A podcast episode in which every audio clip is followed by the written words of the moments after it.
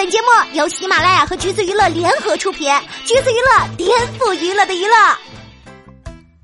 大家好，欢迎收听《橘子新鲜报》，我是橘子君钓儿。宋威龙和关晓彤主演的《凤求凰》昨天在大家的万千期待中播出了，和预想呢没有太大出入，很理所当然的被嘲了。不仅呢是因为女主的缝纫机发型，更是因为一系列对于小说的改编引起了书粉的吐槽。大家说话呀真的是很苛刻了，但我觉得 OK，毕竟《凤求凰》是与《甄嬛传》和《琅琊榜》并称为晋江三大奇书。的，但是从目前刚播出的两集来看，暂时只有精。不过之后的口碑走向会是怎样，现在也不好说。当然啦，对于这种吐槽，大家也都是司空见惯了。于正也针对这事儿发了佛系微博，重点蛮多。简单来说呢，就是好与不好其实不重要，快乐最重要。一千个人眼里有一千个哈姆雷特，我不是神，肯定无法走进每一个人的内心。高度上升的很到位了，开始佛家讲坛了。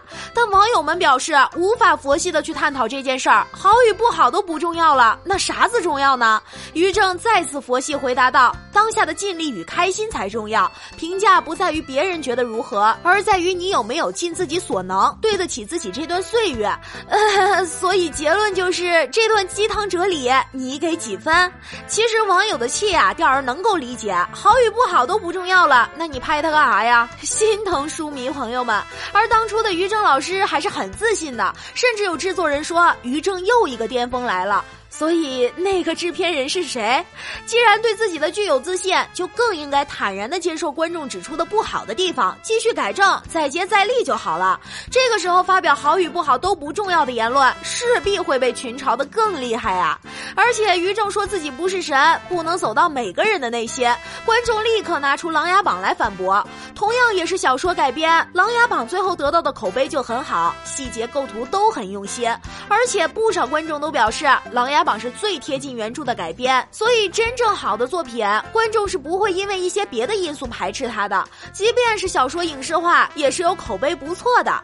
当然，于正决定把《凤求凰》拍成电视剧的时候，预想的也是得到观众的肯定。人嘛，都是要自信的。于正也是一直都这样，就像他很早之前说要把陈晓打造成下一个刘德华一样。但是现在呢，你看陈晓是下一个刘德华吗？当然不是。但是他也很。有自己的魅力，每一个演员都是有着不同特质的个体，其实也没有必要成为谁，做自己就蛮好的。还有就是当年于正说《半妖倾城》的成品超出了期待，并且自信表示没有一丁点儿的五毛钱特效，结果成片出来的时候，演员就差伏在绿幕上了。呃，这也是挺惊喜的哈。说来说去，还是怀念于正给我们带来的宫和美人心计的那段日子。于正说，微信签名是心中有戏，目中无人。希望呢，他能够秉持着这样的信念，一路勇敢前行。